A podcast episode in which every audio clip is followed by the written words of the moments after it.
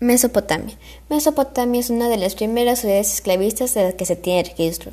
Se encontraba entre los ríos Tigre y Éufrates. Su cultura fue bastante extensa por los diversos pueblos que se centró en la región, y gran parte de sus creencias descendían de los sumerios, lo que incluía una religión con un gran número de dioses, los cuales se asemejaban a la forma humana. Los esclavos eran tratados como propiedades materiales, y en el caso de que un esclavo sea agredido o atacado, según el código de Hammurabi, era el dueño del esclavo el que recibía una compensación.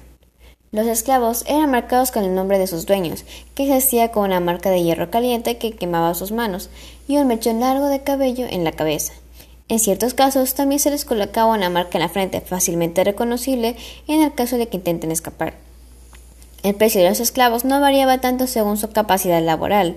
Además, el código de Hammurabi indicaba que el valor de un esclavo estaba en 20 ciclos, lo que era el mismo valor que un güey.